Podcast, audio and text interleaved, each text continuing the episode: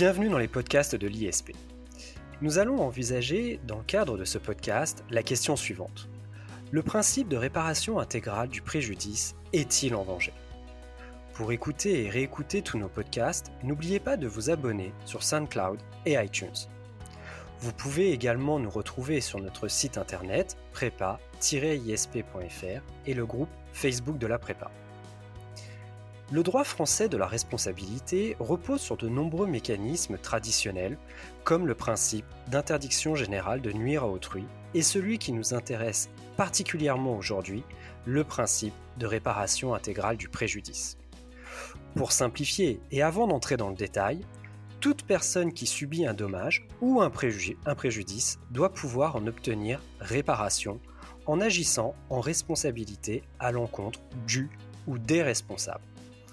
Bien que non écrit dans le Code civil, ce principe est fondateur de notre modèle français de la responsabilité, et ce, bien qu'il ait souvent fait l'objet de critiques.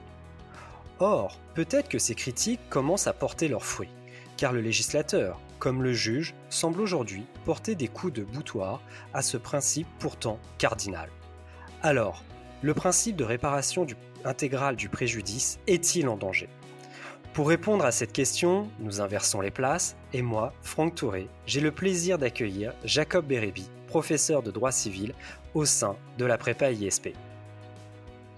Bonjour à tous, je suis euh, ravi, euh, Franck Touré, que vous ayez bien voulu m'accueillir dans le cadre des podcasts de l'ISP.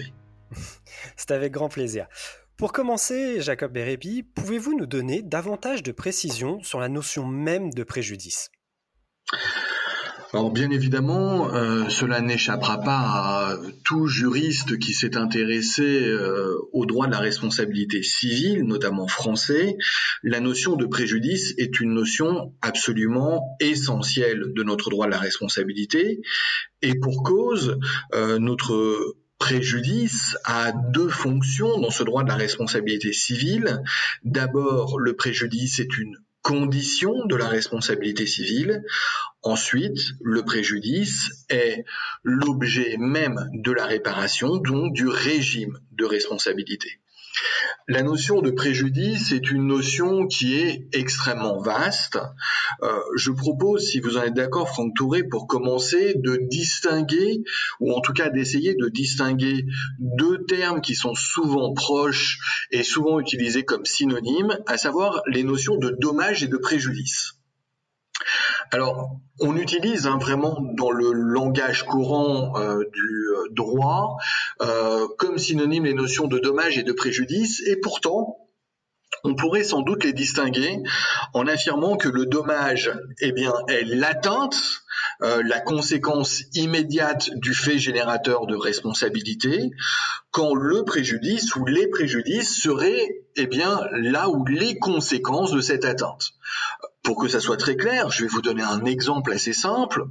Euh, imaginons un simple accident de voiture. Euh, Franck Touré, vous conduisez votre BMW décapotable des années 80 et vous tournez brusquement euh, dans un virage. Je suis sur le passage piéton. On va dire que vous ne m'avez pas vu et que vous n'avez pas fait exprès, pour l'exemple, et vous me renversez. Euh, à cette occasion, vous me brisez euh, la jambe, et le genou, etc. Ceci, c'est-à-dire le dommage corporel, c'est le dommage justement. L'atteinte physique immédiate, c'est le dommage. Maintenant, vous serez sans doute d'accord que au-delà de cette atteinte physique immédiate, il va en découler une pluralité de préjudices. Euh, le préjudice sans doute effectivement qui va naître de la douleur, mais aussi euh, le préjudice esthétique parce que je vais subir une opération et ma très belle jambe euh, va en être abîmée, sans aucun doute des préjudices financiers comme des interruptions temporaires de travail, voire même un handicap sur la durée et le temps. Euh, on voit bien donc qu'un dommage est susceptible d'être à l'origine de plusieurs préjudices. Alors, puisque justement on parle de plusieurs préjudices, je viens de commencer à le démontrer, il y a différents types de préjudices. Il faut savoir que le droit français, même s'il prévoit quelques nomenclatures qui permettent, on va, dire, de normer la réparation, et je pense à la nomenclature d'Atillac, il n'y a pas de typologie des préjudices. Euh, il y a des catégories de préjudices, mais il n'y a pas une liste véritablement exhaustive et définitive de préjudices. Encore une fois, parce que toutes les conséquences préjudiciables d'un dommage doivent être envisagées au nom du principe de réparation intégrale du préjudice ou des préjudices. Alors, différents types de préjudices. Il y a des préjudices, évidemment, qui sont d'ordre personnel, des préjudices patrimoniaux. Aujourd'hui, en droit français, si l'on devait euh, peut-être revenir sur ces catégories traditionnelles de préjudices, il faudrait distinguer, parce que c'est l'effort qui euh, semble être fait aujourd'hui par les juges et demain par le législateur, on devrait distinguer d'un côté les dommages corporels et de l'autre tous les autres préjudices. En effet, le droit de la responsabilité civile euh, dont on ambitionne une réforme, une réforme dont on reparlera peut-être un peu plus tard, euh, le droit de la responsabilité civile aujourd'hui propose de faire du dommage corporel un cas particulier, où on va penser évidemment que l'indemnisation doit être le maître mot, et des autres dommages, des autres préjudices, vous voyez, j'ai encore utilisé ces termes comme synonymes, euh, eh bien, un ensemble de préjudices qui vont suivre un même régime. En toute hypothèse, aujourd'hui, le droit français repose sur l'idée que, eh bien, le droit de la responsabilité doit entraîner la réparation des préjudices. La réparation des préjudices a une condition, que ces préjudices soient réparables. Et la réparabilité des préjudices, c'est trois sous-conditions. On ne répare que les préjudices certains, par opposition au seul préjudice éventuel. On ne répare que les préjudices directs et personnels. Ça veut dire qu'on ne va pas réparer euh, le préjudice d'une personne alors que l'atteinte a été réalisée sur autrui, à moins que l'on admette qu'entre ces personnes il y a un intérêt. C'est la théorie de la victime par ricochet. Et enfin, on ne va réparer les préjudices que si les préjudices est légitime on ne va pas réparer le préjudice d'une personne qui a une activité illicite euh, et alors eh bien indemniser son impossibilité d'avoir cette activité illicite évidemment. C'est notamment la jurisprudence eh bien sur la réparation des préjudices euh, du ou de la prostituée euh, lorsque eh bien un ou une prostituée ne peut plus exercer son activité parce qu'elle a subi un dommage et qu'elle bénéficie d'une interruption euh, enfin elle bénéficie. Euh, elle a une ITT, euh, on ne va pour autant pas réparer le préjudice financier de la perte de son activité, encore une fois illicite. Voilà pour la réparabilité du préjudice. Lorsque toutes ces conditions sont remplies, eh bien, celui qui a subi un préjudice, celui qui peut se dire victime d'un préjudice, obtient une réparation par équivalent. Et cette réparation par équivalent, c'est la une réparation en dommages et intérêts. Euh, l'on retrouve ici l'ensemble un peu résumé des principes cardinaux de la matière Franck je vous remercie pour ces précisions sur la notion même de préjudice et pour vos références et illustrations. Mais quelle est la signification du principe de réparation intégrale du préjudice et en quoi est-il si important? Alors, le principe de réparation intégrale du préjudice, euh, c'est à la fois un des principes les plus méconnus euh, du droit français de la responsabilité civile. Euh, il est vrai qu'il n'est pas écrit, et parce qu'il n'est pas écrit dans les textes, il semble que parfois, eh bien, lorsqu'on enseigne le droit de la responsabilité civile, on dépasse allègrement le principe de réparation intégrale du préjudice dans nos enseignements et dans nos développements. En tout cas, on le survole. Euh, peut-être aussi euh, survole-t-on le principe de réparation intégrale du préjudice parce que euh, il est d'une totale évidence. Dire que le but de la responsabilité, c'est de réparer en droit civil est devenu une évidence depuis plus d'une centaine d'années. Quel est, quel est, son sens premier? Son sens premier, on pourrait le trouver dans une situation, dans une citation, pardon, du doyen Carbonnier que j'affectionne tout particulièrement. Euh, il désigne par là l'office du juge en matière de droit de la responsabilité civile en affirmant il faut réparer le mal, faire qu'il semble n'avoir été qu'un rêve. Euh, la formule euh, est à la fois très exacte juridiquement et, euh, je trouve, connaît une certaine licence poétique. je ne suis pas un grand féru de poésie, mais le juriste que je suis trouve la formule esthétique. L'idée est tout simplement de faire disparaître le dommage. faire disparaître le dommage et compenser ses conséquences, compenser les préjudices corriger les effets euh, du fait générateur source de responsabilité, réparer évidemment les préjudices dans leur entièreté.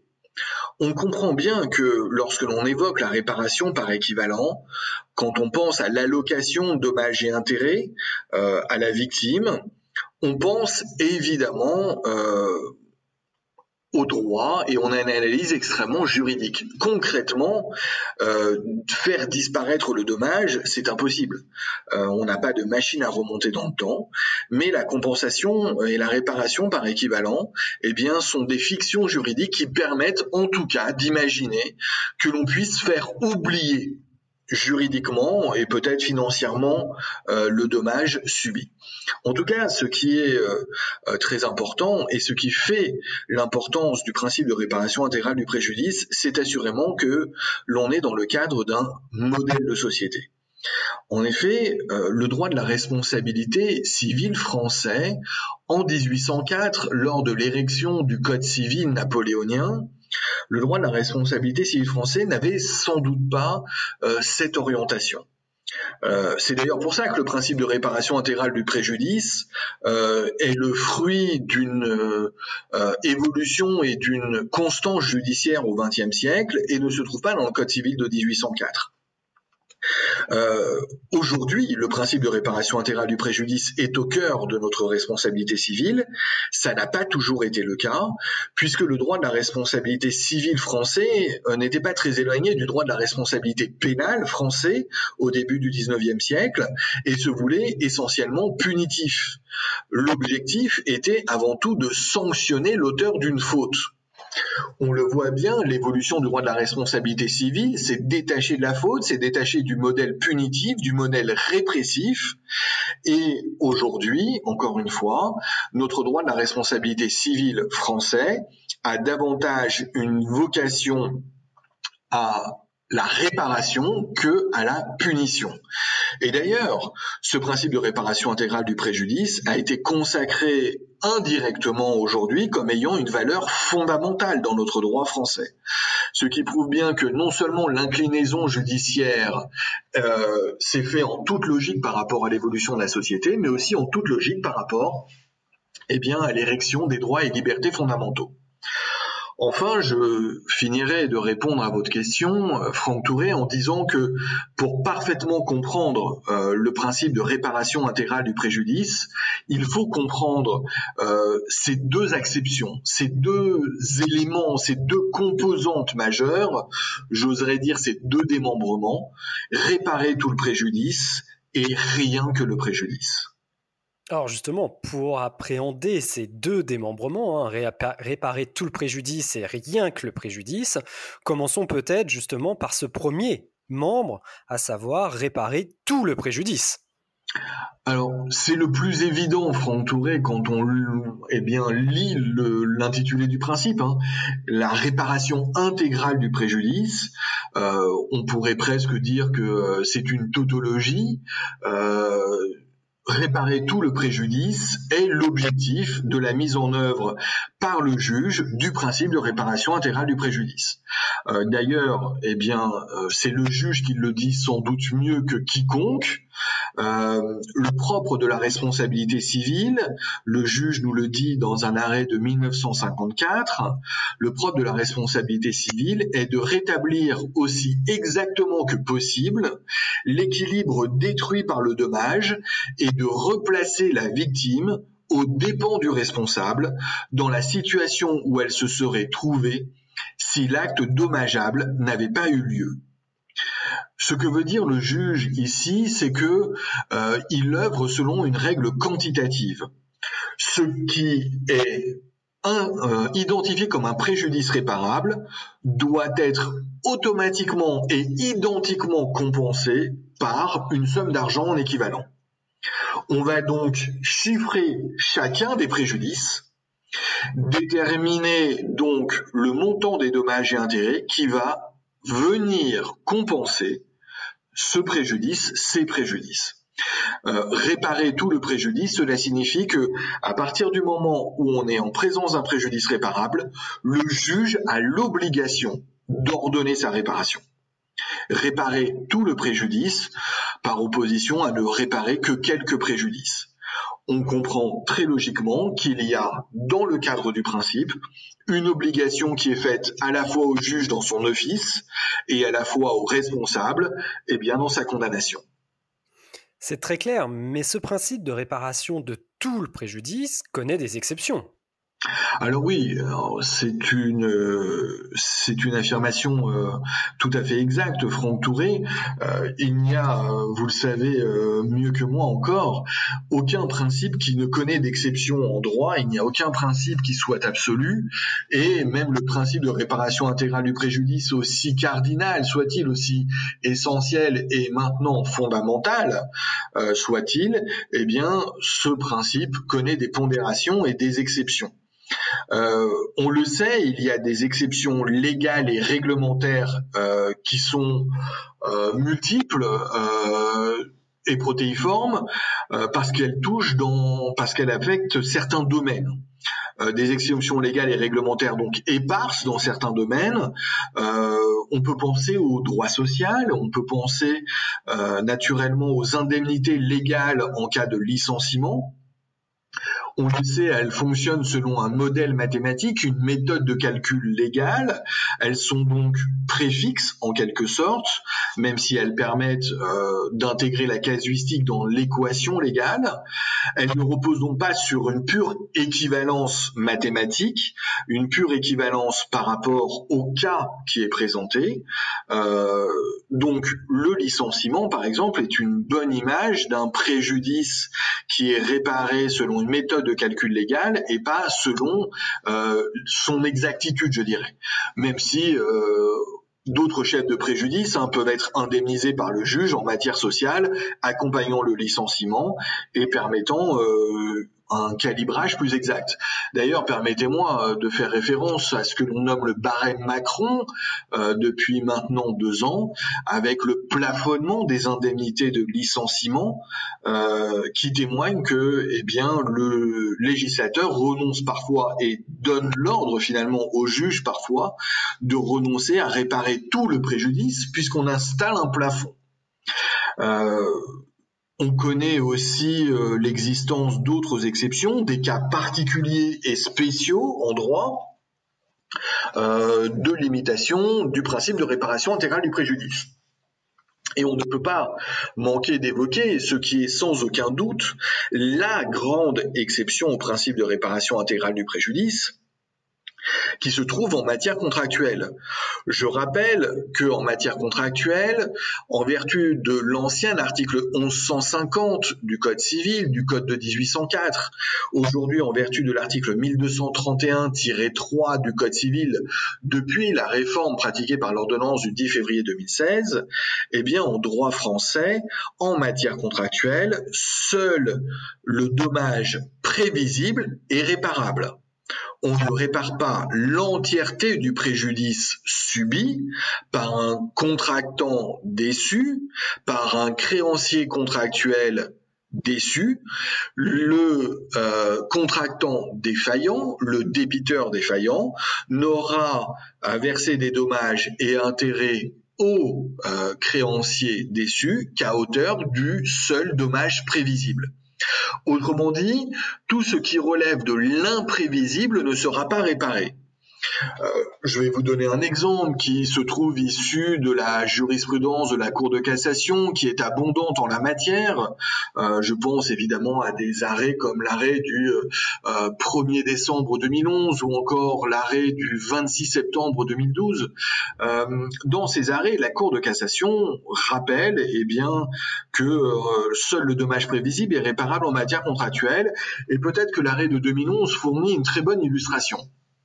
Il s'agit tout simplement eh bien, d'une famille, alors peut-être euh, peut-être est-ce que j'enjolive un peu les faits. Euh, vous me pardonnerez, ceux qui iront lire l'arrêt du 1er décembre 2011 reconnaîtront que j'en rajoute toujours un peu, mais euh, je me fais parfois compteur au détour de mes élans pédagogiques. Alors imaginons tout simplement une famille qui prend le train pour eh bien se rendre à l'aéroport. En effet, depuis l'aéroport, elle doit prendre un vol pour eh bien bénéficier d'un grand séjour d'une semaine qui a d'ores et déjà été intégralement payé en all inclusive dans euh, l'une des plus belles destinations au monde. Vous voyez que j'enjolive beaucoup euh, Franck Touré. Euh, eh bien, malheureusement pour cette famille, le train qu'ils prennent pour aller à l'aéroport a du retard. D'ailleurs, a tellement de retard qu'ils arrivent très en retard à l'aéroport et, qu'ils ratent leur vol. évidemment, vous avez compris. Euh, alors je suis, j'enjolive et, et, je scénarise, mais ça n'en fait pas moins un scénario prévisible. Euh, ils ratent effectivement leur avion. Ils sont, euh, on va dire, euh, un peu dans la panade. Ils sont bloqués deux jours à l'aéroport jusqu'à avoir un nouveau vol pour cette fameuse destination. Euh, pendant ces deux jours, eh bien, ils vont dormir à l'hôtel. ils vont manger, snacker ce qu'ils peuvent. finalement, ils vont devoir payer de nouveaux billets d'avion pour se rendre à leur destination deux jours plus tard. Et ils y arrivent en ayant perdu le bénéfice de deux jours entiers de leur euh, séjour de rêve. On voit bien que le préjudice, euh, évidemment, va découler eh bien du retard initial, éventuellement du préjudice d'angoisse morale dû à ce retard, euh, de la perte du billet, sachant que la SNCF a une obligation d'exactitude et de ponctualité dans son transport mais ils vont aussi euh, évidemment faire valoir que au-delà de cette atteinte immédiate du retard, il y a eu des préjudices consécutifs.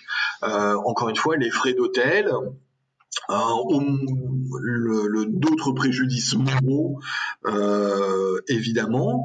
Il y a évidemment aussi eh bien, les frais du nouveau billet d'avion et la perte subie de deux jours en all inclusive dans une destination de rêve eh bien la Cour de cassation décide que à partir du moment où la SNCF ignorait euh, finalement que les suites du contrat de transport ferroviaire euh, étaient un séjour euh, avec un avion à telle heure, avec un montant de billets valant une somme donnée, etc., eh bien ces préjudices ne sont pas réparables.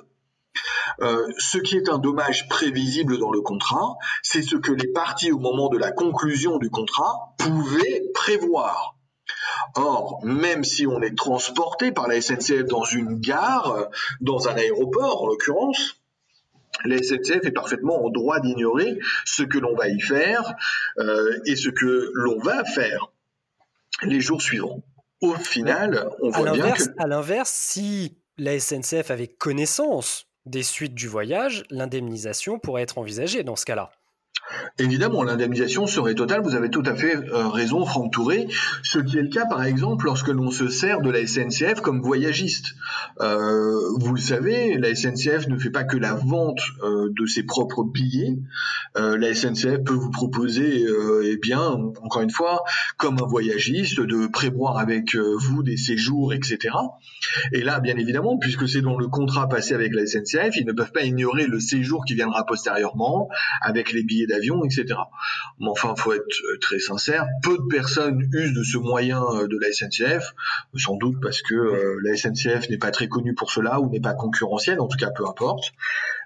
souvent, donc, eh bien, on peut dire la réparation du seul dommage prévisible en matière contractuelle est déceptive, est déceptive pour le créancier déçu. D'autant plus, il faut le savoir, que au nom de ce principe de réparation, pardon, au nom de cette exception, euh, la réparation du seul dommage prévisible, il est possible en matière contractuelle, eh bien, de prévoir des aménagements contractuels. On le sait, il est possible en matière contractuelle de convenir dans un contrat de clauses limitatives, voire exonératoire de responsabilité on a prévu dans le contrat que eh bien, les préjudices ne seraient pas indemnisables au-dessus d'un certain plafond, ou on a prévu dans le contrat que les préjudices ne seraient pas du tout indemnisables. Euh, par euh, le débiteur défaillant. Alors bien évidemment, euh, parce que ces clauses imitatives de responsabilité sont souvent imposées par un fort au détriment d'un faible, il existe des outils de critique judiciaire développés par le juge, aujourd'hui repris par le législateur, voire même alimentés. On pense notamment eh bien, au mécanisme de lutte contre les clauses abusives, mais on le voit, oui, vous avez raison, Franck Touré, le grand principe de réparation intégrale du préjudice dans son premier membre et réparer tout le préjudice, c'est un principe qui connaît des exceptions, dont la principale en matière contractuelle. Merci pour ces illustrations et exemples en matière, euh, pour cette première partie du principe de la réparation intégrale. Passons maintenant à la deuxième partie du principe. Il ne faut réparer que le préjudice, rien que le préjudice. Alors, rien que le préjudice. Euh, j'avoue, c'est peu bizarre. Euh, sans doute nos auditeurs vont me trouver définitivement étrange. Euh, j'avoue que c'est ma partie préférée. du principe de réparation intégrale du préjudice, mais à l'instant même où je prononce ces mots, je me demande s'il y a des gens qui, comme moi, préfèrent des parties de principe juridique. rien que le préjudice. Euh, la jurisprudence constante euh, de la Cour de cassation euh, a cette formule que je trouve extrêmement claire. Les dommages et intérêts alloués à une victime doivent réparer le préjudice subi sans qu'il en résulte pour elle ni perte ni profit. On l'a dit, aucune perte parce qu'on répare tout le préjudice, ni profit parce qu'on répare que le préjudice. Ça veut dire que dans l'office du juge, il y a cette obligation pour lui de quantifier encore une fois les dommages et intérêts qui vont venir compenser le préjudice, mais de ne condamner qu'à hauteur eh bien, de cette quantification réalisée. Le juge ne peut réparer au-delà du préjudice, tout simplement parce que sinon cela signifierait que la victime va s'enrichir. Et cet enrichissement serait sans cause, sans justification, ça serait un enrichissement indu. Et d'ailleurs, si tel était le cas, eh bien, ça ouvrirait une action euh, du responsable à l'encontre de la victime en enrichissement injustifié, enrichissement injustifié quasi contrat qui euh, est venu se substituer à l'enrichissement sans cause par l'ordonnance de 2016. Et puis, de manière générale, le principe selon lequel, en tout cas, la partie, le membre du principe selon lequel on ne va réparer que le préjudice est tout à fait logique par rapport à la philosophie de la matière que l'on a évoquée tantôt.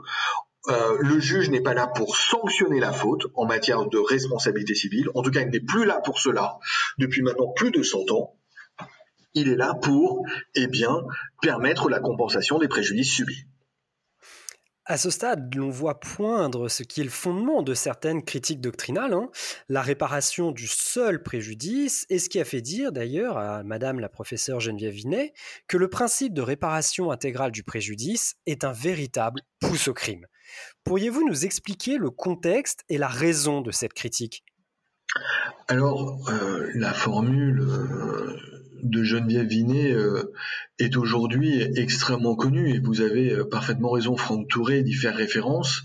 Geneviève Vinet, lorsqu'elle évoque, elle évoque euh, au début du XXe siècle le principe de réparation intégrale du préjudice et qu'elle évoque notamment la deuxième partie du principe, la réparation du seul préjudice, rien que le préjudice, affirme que c'est un véritable pouce au crime Autrement dit, que limiter eh bien, la sanction du responsable à la hauteur des dommages et intérêts compensatoires du préjudice, c'est permettre ce que l'on appelle les fautes lucratives.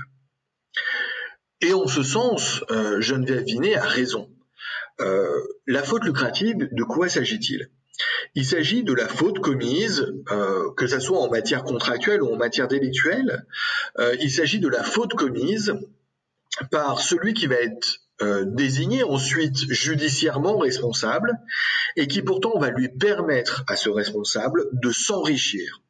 C'est un euh, calcul économique assez simple. Hein. Euh, l'idée est la suivante.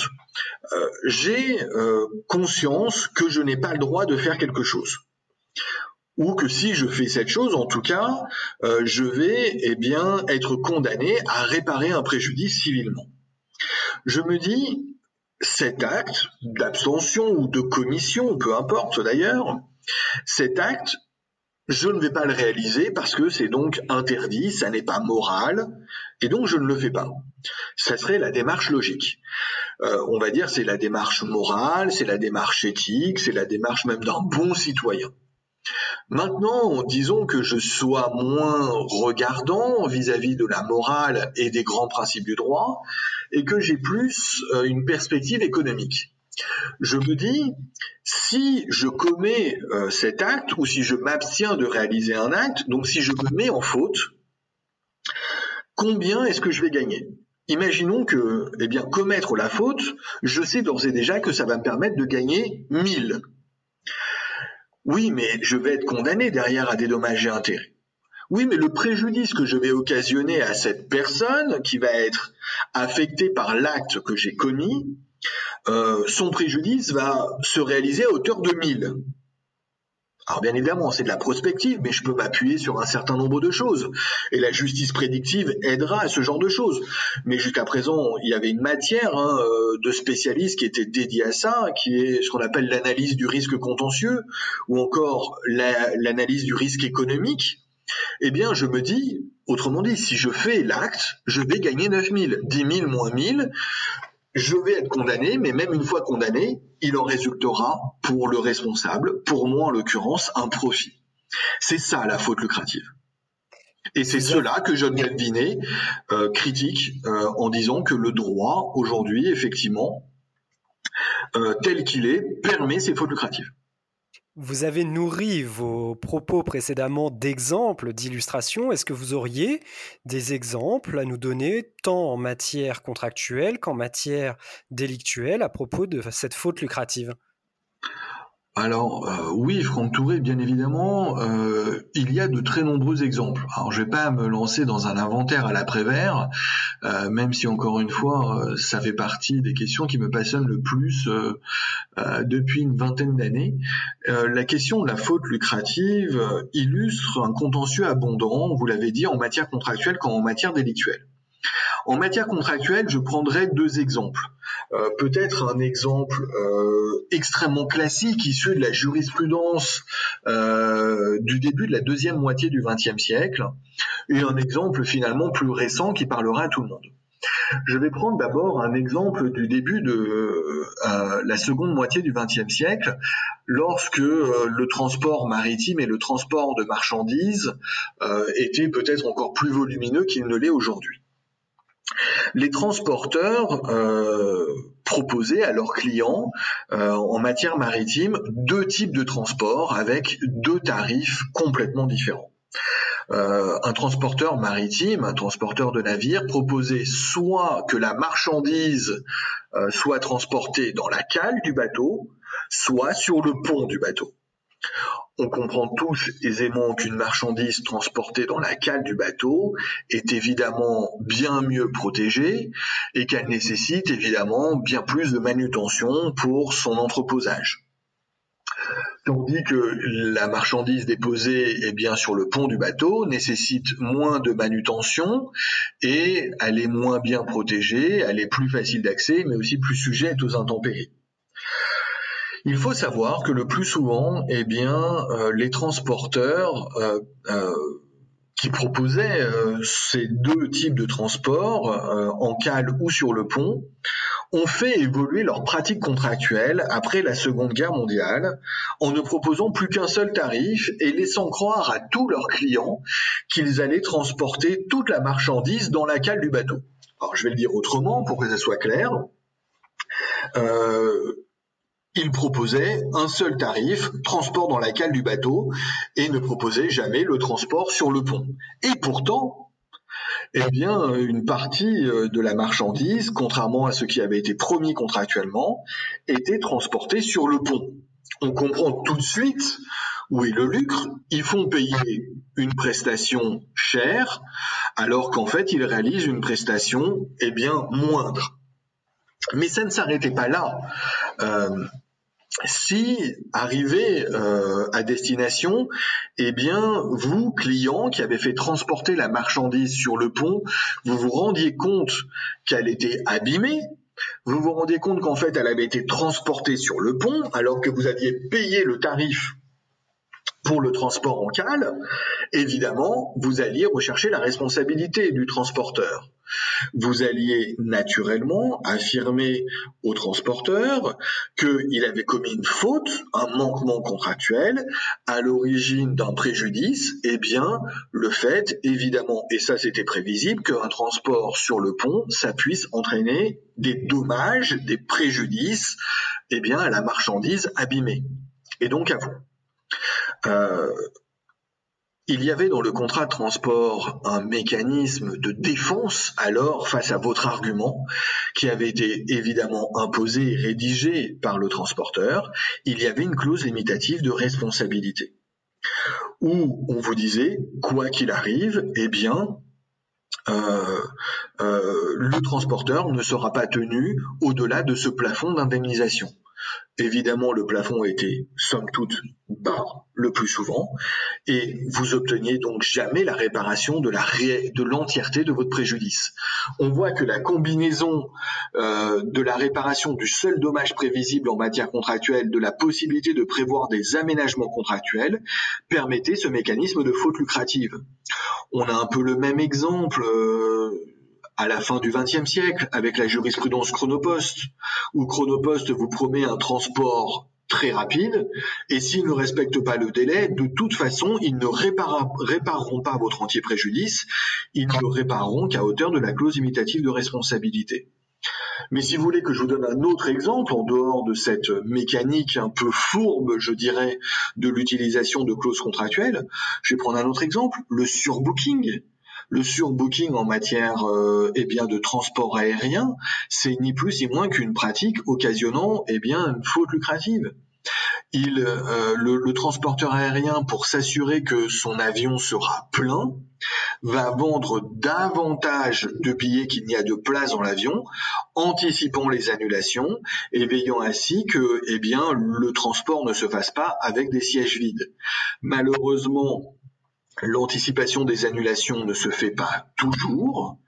Et ce que réalise eh bien euh, le transporteur lorsque eh bien vous vous présentez et qu'il affirme que malgré l'existence de vos billets, il n'y a plus de place, c'est de vous replacer dans un autre avion où là comme par hasard, eh bien il y a des places libres. Autrement dit, il se sert de sa première faute de surbooking pour s'assurer que son avion partira à plein, mais il se sert aussi de votre seule compensation, c'est-à-dire le remboursement, euh, pardon, le remplacement, pour remplir un autre avion et donc de faire en sorte qu'il ne tourne pas lui aussi avec des sièges vides. C'est presque un, une double faute lucrative, si vous me permettez l'exemple. Et ça, c'est pour la matière contractuelle. Alors, je peux vous donner maintenant euh, des exemples en matière délictuelle, mais je pense qu'un suffira. Euh, il est extrêmement connu. Euh, on a euh, dans les, à la fin du XXe siècle, dans les 20 dernières années du XXe siècle, beaucoup de jurisprudence là-dessus. On pense aux jurisprudences Belmondo, on pense aux jurisprudences Alain Delon, et là je suis sûr que vous avez tous d'ores et déjà deviné de quoi il s'agit. Eh bien, il s'agit du non-respect de la vie privée par les magazines People ça nous est tous arrivé euh, de feuilleter ces magazines People, et oui, je, je, l'avoue. Euh, comme ça m'est arrivé eh bien de lorgner la une de ces magazines People sur les kiosques, euh, on a tous vu sur la une ou encore sur la quatrième de couverture ou alors sur la première page intérieure, on a tous vu des condamnations des magazines People pour violation de la vie privée de tels personnes publiques, euh, de personnes politiques, d'acteurs, de comédiens, de chanteurs, etc. Euh, on peut se demander quand même si, à force de condamnation, ils n'auraient pas eu dans l'idée, eh bien, euh, de cesser une telle pratique de se dire je je peux pas encaisser autant eh bien de condamnation et pourtant c'est bien le contraire euh, de deux ordres, euh, la faute lucrative se réalise.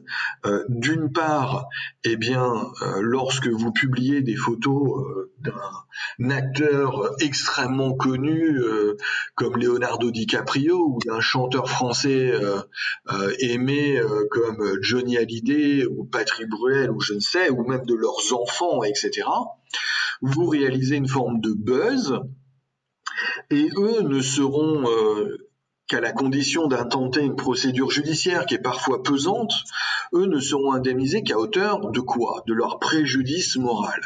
Un préjudice moral qui est toujours très difficile à évaluer, qui est toujours très mesuré, on le sait pertinemment. Euh, euh, on a l'exemple encore une fois des affaires Belmondo et Delon. On estimait le préjudice moral d'Alain Delon lorsque euh, des photos privées de lui avaient paru dans des journaux comme ici Paris à hauteur de 10 000 francs. Alors qu'évidemment, la publication, la notoriété du magazine People, ne serait-ce qu'en termes d'achat du numéro en question où avait été diffusé, eh bien, ces photos étaient euh, d'un montant bien bien plus important.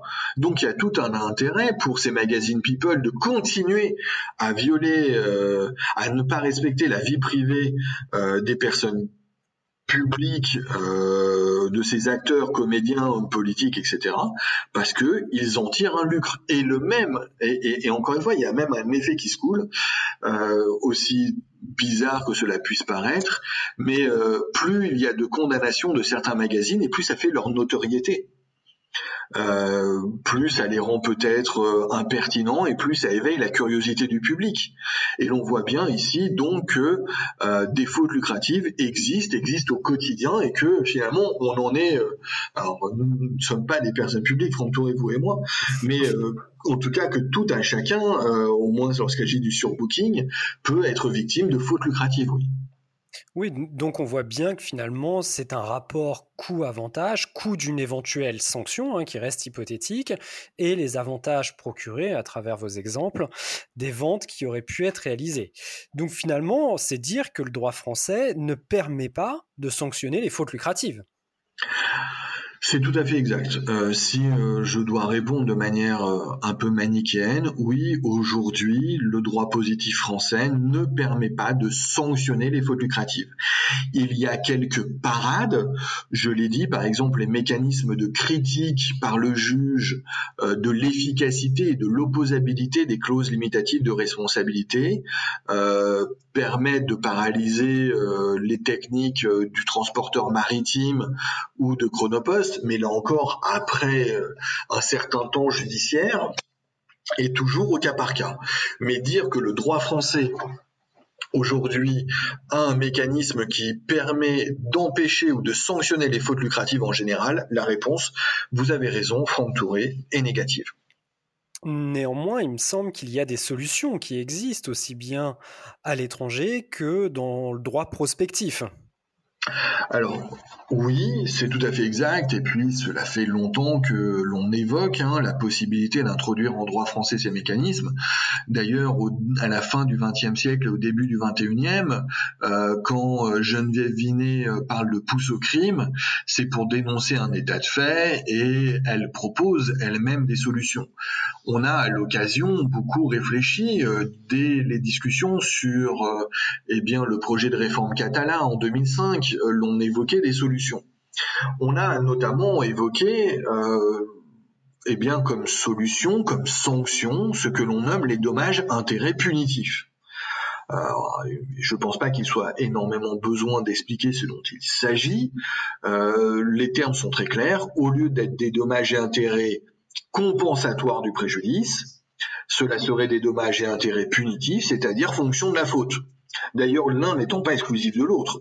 Il n'a jamais été question de remplacer les dommages et intérêts compensant le préjudice par des dommages et intérêts punitifs, c'est-à-dire sanctionnant la faute, mais d'additionner les deux. Cependant, il faut euh, tout de suite affirmer que euh, ce modèle euh, n'est pas satisfaisant. il y a au moins deux écueils à l'idée d'introduire les dommages et intérêts punitifs en droit français. Premièrement, euh, vous l'avez dit, euh, ça serait prendre exemple sur, le, sur des droits étrangers. Le droit comparé, euh, l'étude des droits étrangers, sans doute pour faire la comparaison avec le droit français et proposer une évolution du droit français, nous renseigne ici efficacement. Le modèle des dommages et intérêts punitifs est en recul en droit anglo-saxon, en droit anglo-américain notamment, là où il était extrêmement présent. Et pourquoi? Parce que ce modèle présente de nombreux inconvénients, euh, notamment eh bien, euh, tout ce qui est la critique finalement de la sanction de la faute. On a observé que parfois il était source d'injustice, parfois d'absurdité avec des montants affolants. Euh, si, on va dire, ceux qui ont longtemps porté euh, la possibilité des dommages et intérêts punitifs euh, aujourd'hui semblent y renoncer, c'est peut-être pas le moment d'adopter le modèle. Euh, il faut plutôt observer le bilan avantages-inconvénients qu'ils réalisent eux-mêmes. S'ils renoncent parce qu'il y a plus d'inconvénients que d'avantages, c'est peut-être pas, encore une fois, pour que nous, on porte ce système en droit français et que l'on découvre ensuite que c'était une mauvaise idée. Euh, deuxièmement, on l'a expliqué, les dommages et intérêts punitifs euh, seraient donc versés à la victime, euh, mais sur quel fondement? Pourquoi? Euh, il n'y a aucune raison que la victime, encore une fois, s'enrichisse au détriment du responsable. Euh, notre modèle de principe fondé sur le principe de réparation intégrale du préjudice, c'est un modèle des vases communicants, c'est un modèle d'équilibre, euh, c'est un modèle qui, à la fin, aboutit à cette idée faire, même si c'est une fiction juridique, comme si rien ne s'était produit. Là, les dommages et intérêts punitifs, c'est au contraire attester que la chose s'est produite et dire à la victime, tu as gagné de l'argent parce que tu es une victime. Il n'y a rien qui justifie cela. Euh, peut-être une certaine forme de morale chez certaines personnes euh, qui euh, sont adeptes du modèle répressif, mais en tout cas, ce n'est pas un autre modèle. Alors, il y a une autre euh, solution envisagée. Je ne peux pas malheureusement faire euh, euh, l'état de tout ce qui a été proposé, donc je passe presque de ce qui est le plus évident, les dommages et intérêts punitifs, à ce qui est aujourd'hui proposé dans le projet de réforme de la responsabilité civile français. le projet de réforme de la responsabilité civile français, que vous savez, Franck Touré avoir été élaboré entre 2016 et 2017, hein, une nouvelle mouture a été euh, dévoilée en mars 2017. Euh, il y a quelques temps, un an, un groupe de travail euh, s'est remis à plancher sur ce projet de réforme, mais évidemment, tous les événements de ces derniers mois et de ces dernières années d'ailleurs font que ben, on n'est pas dans les priorités gouvernementales s'agissant de réformer la responsabilité civile. En tout cas, le texte du projet de réforme, lui, opte pour le modèle de ce que l'on appelle l'amende civile, une amende civile qui traduit une évolution de notre concept de responsabilité civile. Hein.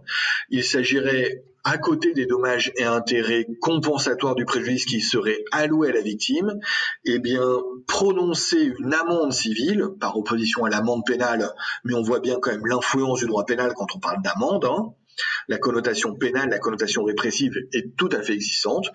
Condamner donc le responsable à verser une amende euh, au trésor public ou à un fonds d'indemnisation s'il en existe un dans le domaine concerné.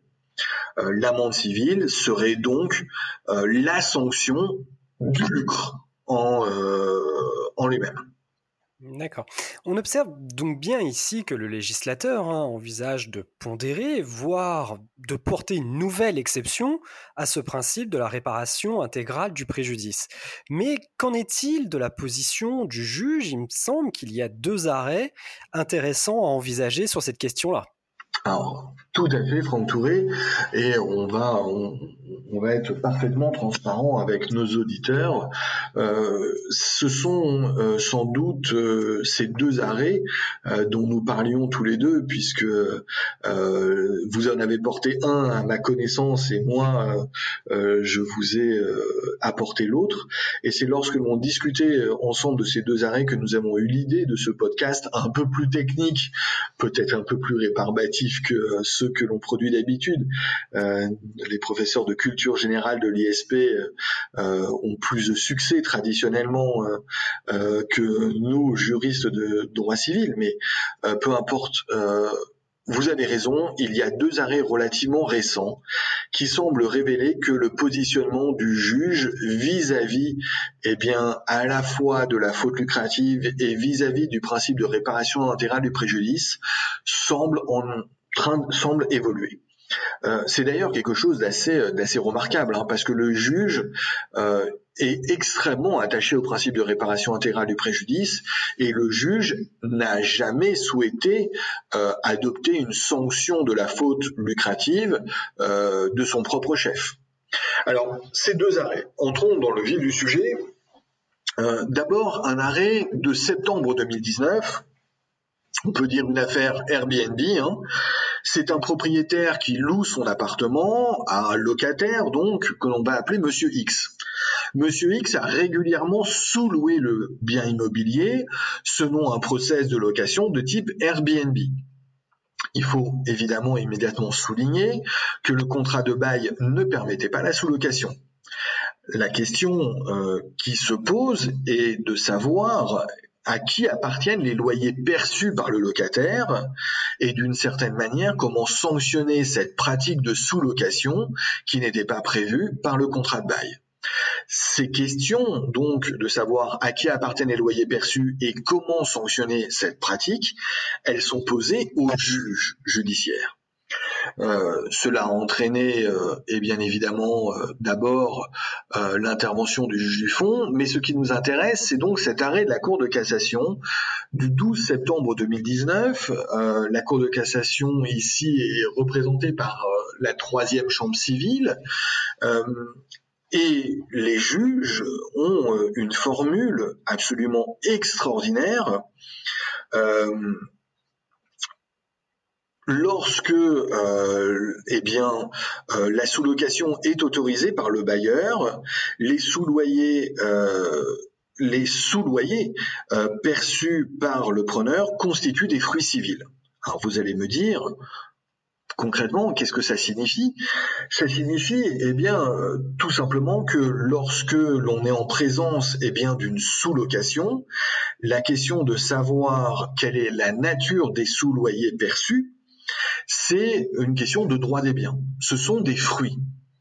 Euh, maintenant, la question euh, qui nous amène ici, c'est de dire, oui, mais quand cette sous-location n'a pas été réalisée avec l'accord du bailleur, eh bien, lorsque cela n'a pas été réalisé avec l'accord du bailleur, ces fruits donc n'ont pas été autorisés comme pouvant être perçus par le locataire, le propriétaire ne les a pas dévolus eh bien, au locataire, et donc par conséquent, eh bien, c'est le propriétaire qui doit percevoir ces sommes.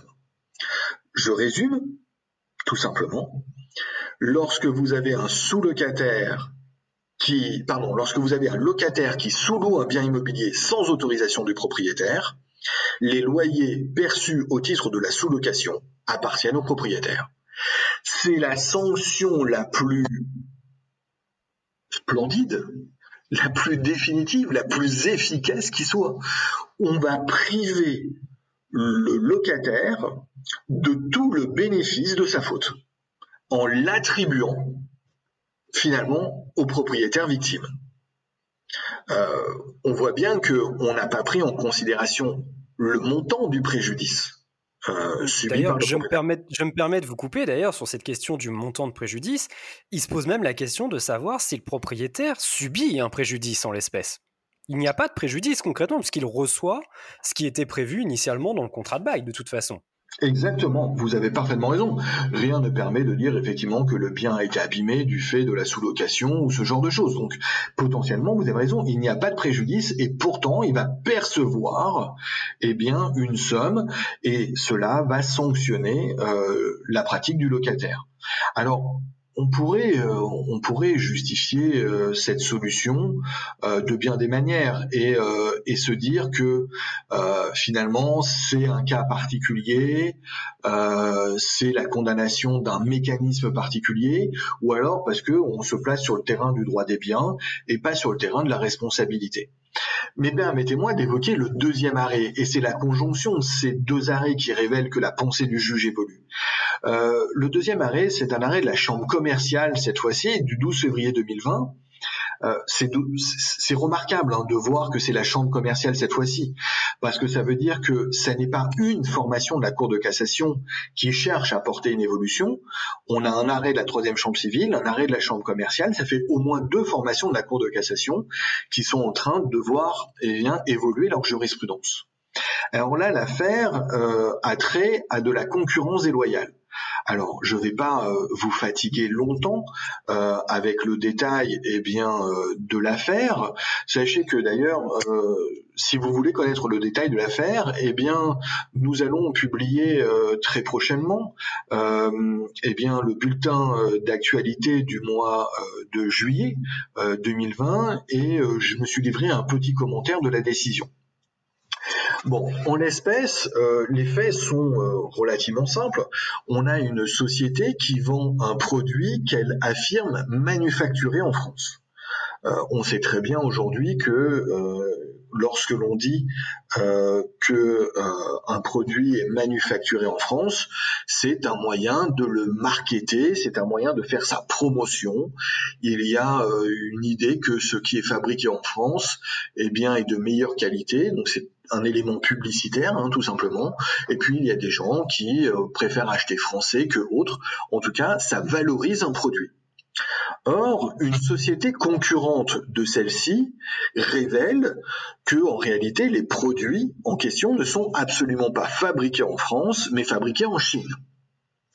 Et elle affirme, moi, vous vous rendez compte, je suis une société concurrente, j'ai subi un préjudice, du fait de ces mensonges de l'autre société à ses clients. Si ces clients n'avaient pas été trompés, ils auraient sans doute pas acheté ou acheté en moindre quantité et ils se seraient peut-être tournés vers moi.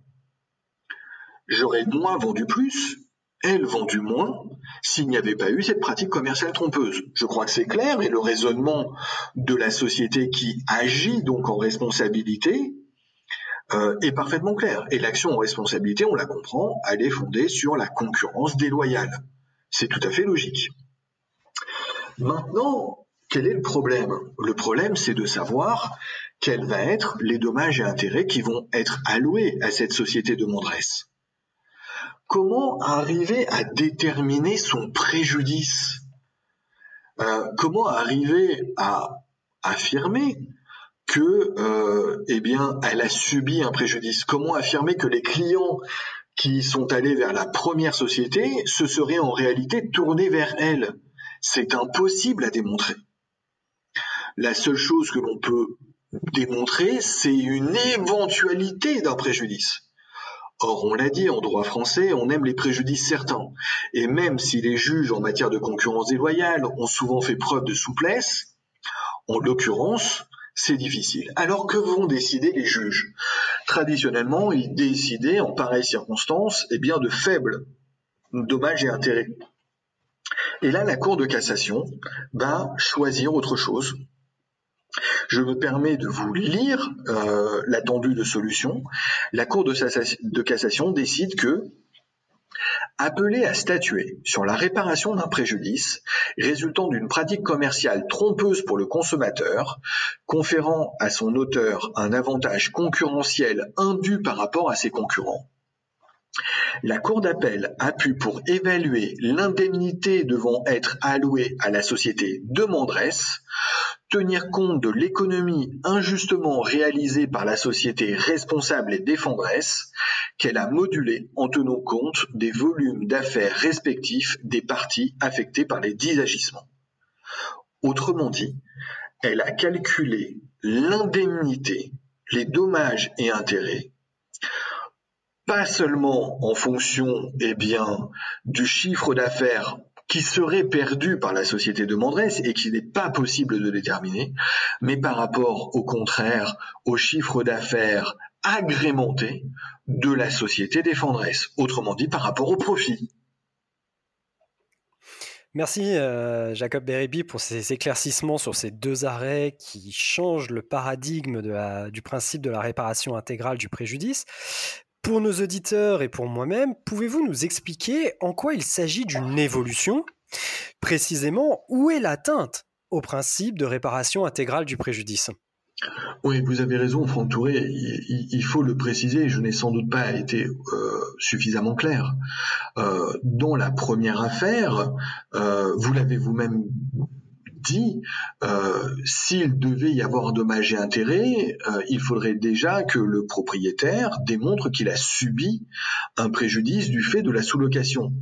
Et celui-ci est totalement incertain. Alors que là, on a une solution de principe qui va dire peu importe qu'il ait subi un préjudice, on ne va même pas exiger cette preuve. Euh, on va euh, lui octroyer tous les bénéfices de la sous-location. Alors encore une fois, hein, on n'est peut-être pas dans le cadre d'une pure action responsabilité, etc. dans cette première affaire. Mais dans la deuxième affaire, euh, c'est extraordinaire, les propos du juge sont très clairs. Le juge nous le dit, les effets en termes de troubles économiques sont difficiles à quantifier avec les éléments de preuve disponibles. Euh, le juge avoue, constate qu'il n'y a pas suffisamment d'éléments de preuve pour permettre d'identifier exactement les préjudices, euh, euh, d'identifier exactement, on va dire, le montant qui devrait être alloué pour compenser eh bien, la perte subie éventuelle. Et d'ailleurs, le juge va même plus loin. Il dit on pourrait peut-être euh, rapporter cette preuve et bien quantifier ces préjudices, mais ça entraînerait des, des dépenses disproportionnées au regard des intérêts en jeu. Autrement dit, on ne va même pas faire l'effort euh, de faire en sorte de pouvoir appliquer le principe de réparation intégrale du préjudice. Eh bien, puisqu'on ne peut pas appliquer le principe parce qu'on n'est pas capable de chiffrer les préjudices, voire de les identifier. Moi, juge, je décide eh bien, que le montant octroyé va être fonction des volumes d'affaires respectifs des parties, va donc être fonction eh bien, du gain notamment réalisé par le responsable. Oui, concrètement, le euh, raisonnement tenu par la troisième chambre civile et la chambre commerciale sont certes différents, mais le résultat est le même, c'est cette idée de principe de restitution intégrale. Que faut-il en penser d'ailleurs de ce principe? Alors le principe de restitution intégrale, je n'en avais pas parlé euh, jusqu'à présent, mais vous avez tout à fait raison de l'identifier ici, Franck Touré. Euh, entre les dommages et intérêts punitifs, euh, qui, on l'a dit, ne sont pas une solution, on va dire, qui ne serait pas une solution pertinente, qui a plus d'inconvénients que d'avantages, et le principe de l'amende civile qui peut tout de même surprendre parce qu'on se demande encore une fois qu'est-ce que vient faire le trésor public ici, sinon d'être un encaisseur euh, alors qu'il n'y a pas de trouble public. Euh, il y a des auteurs qui ont glissé l'idée d'un principe de restitution intégrale. Leur idée, et ça semble être celle que la Cour de cassation porte en filigrane dans ces deux décisions, euh, est la suivante. Euh, concrètement, euh, la somme qui a été gagnée par l'auteur de la faute lucrative, le lucre, le montant du lucre, va être octroyé à la victime. Autrement dit, on ne s'agit plus de quantifier son préjudice, il ne s'agit plus de quantifier sa faute. Quantifier le préjudice, c'est le principe de réparation intégrale du préjudice. Quantifier la faute, on est d'accord que c'est soit l'amende civile, soit les dommages et intérêts punitifs. Là, on va tout simplement faire eh bien, une bascule euh, qui est pris, euh, alors je ne sais plus quelle est la formule, mais en gros, c'est euh, celui qui est pris va prendre, en somme.